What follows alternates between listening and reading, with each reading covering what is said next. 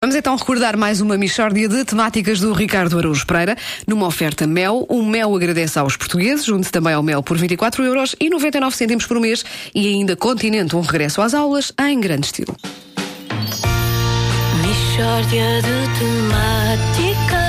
O ponto porri das melhores Michórdias. É que é outro modo de dizer repetições de requentadas durante as férias. Oh, Divirtam-se. Não há dúvida nenhuma Desfrutem, está bom?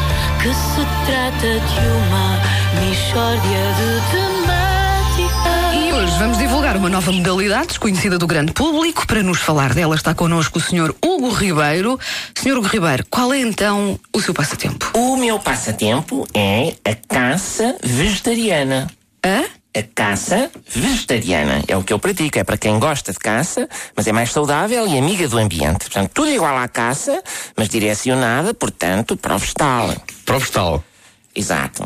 O que é que o senhor caça então? Caço tudo o que houver na horta. Tu, cebola, tomate, pimento, feijão, batata, pepino, tudo. Tudo.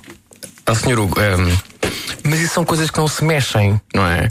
Qual é que é o, o- qual é que é o gozo de as caçar? É, pois, e os elefantes não param quietos, queres ver? Portanto, caçar o vegetal é estúpido. Mas toda a gente achou bonito quando o presidente da Espanha foi caçar o elefante. Foi, foi o rei. Não foi, foi o elefante que eu estive com atenção às notícias. Se fosse o rei, eu tinha dito: olha, aqui está uma ideia bem gira. Mas não, foi o elefante. Ah, Descreva-nos lá então assim um dia típico na, na caça vegetariana. Bom, olha, eu levanto-me bem cedo, carrego a caçadeira e meto no reboque o faísca, o piloto e o king. Quem são? São os meus coelhos de caça. Chego à horta, solto os coelhos e atiço-os às verduras. Onde está o legume, menino? Busca o legume, busca! E eles malucos, ali com o narizito a, a- a palpitar, muito quietos, mesmo com quem está ah, quieto. E depois começa então a caça vegetariana propriamente dita, que é, é muito mais difícil e exigente que a outra. E porquê? Você já alguma vez deu um tiro numa hortaliça? Não, Ah, não. pois é, que as, as verduras, quando levam um tiro, arrebentam. Fica tudo espalhado. Eu chego à horta e vejo, vamos supor, três cenouras, um pepino e um repolho.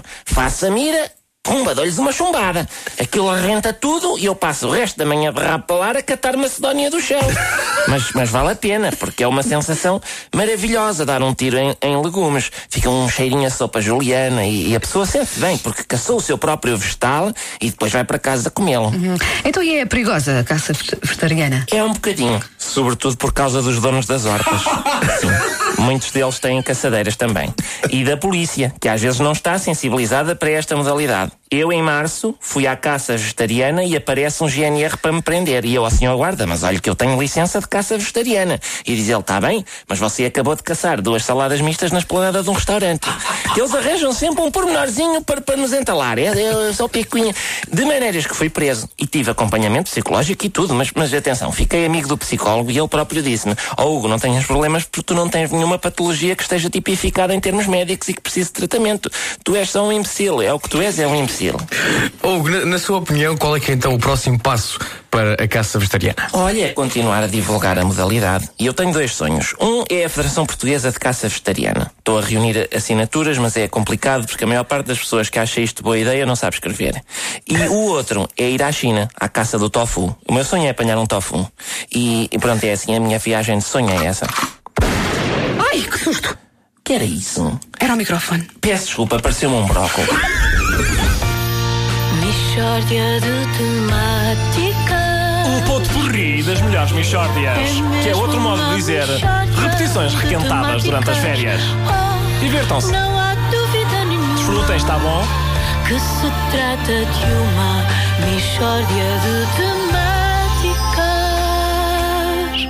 O Mel agradece aos portugueses, que é o patrocínio da Michórdia de Temáticas. Junte-se também ao Mel por 24 euros e 99 por mês. E Continente. Continente também patrocina o Mel. Um regresso às aulas em grande estilo. Olha tão bem que disseste isto. Foi.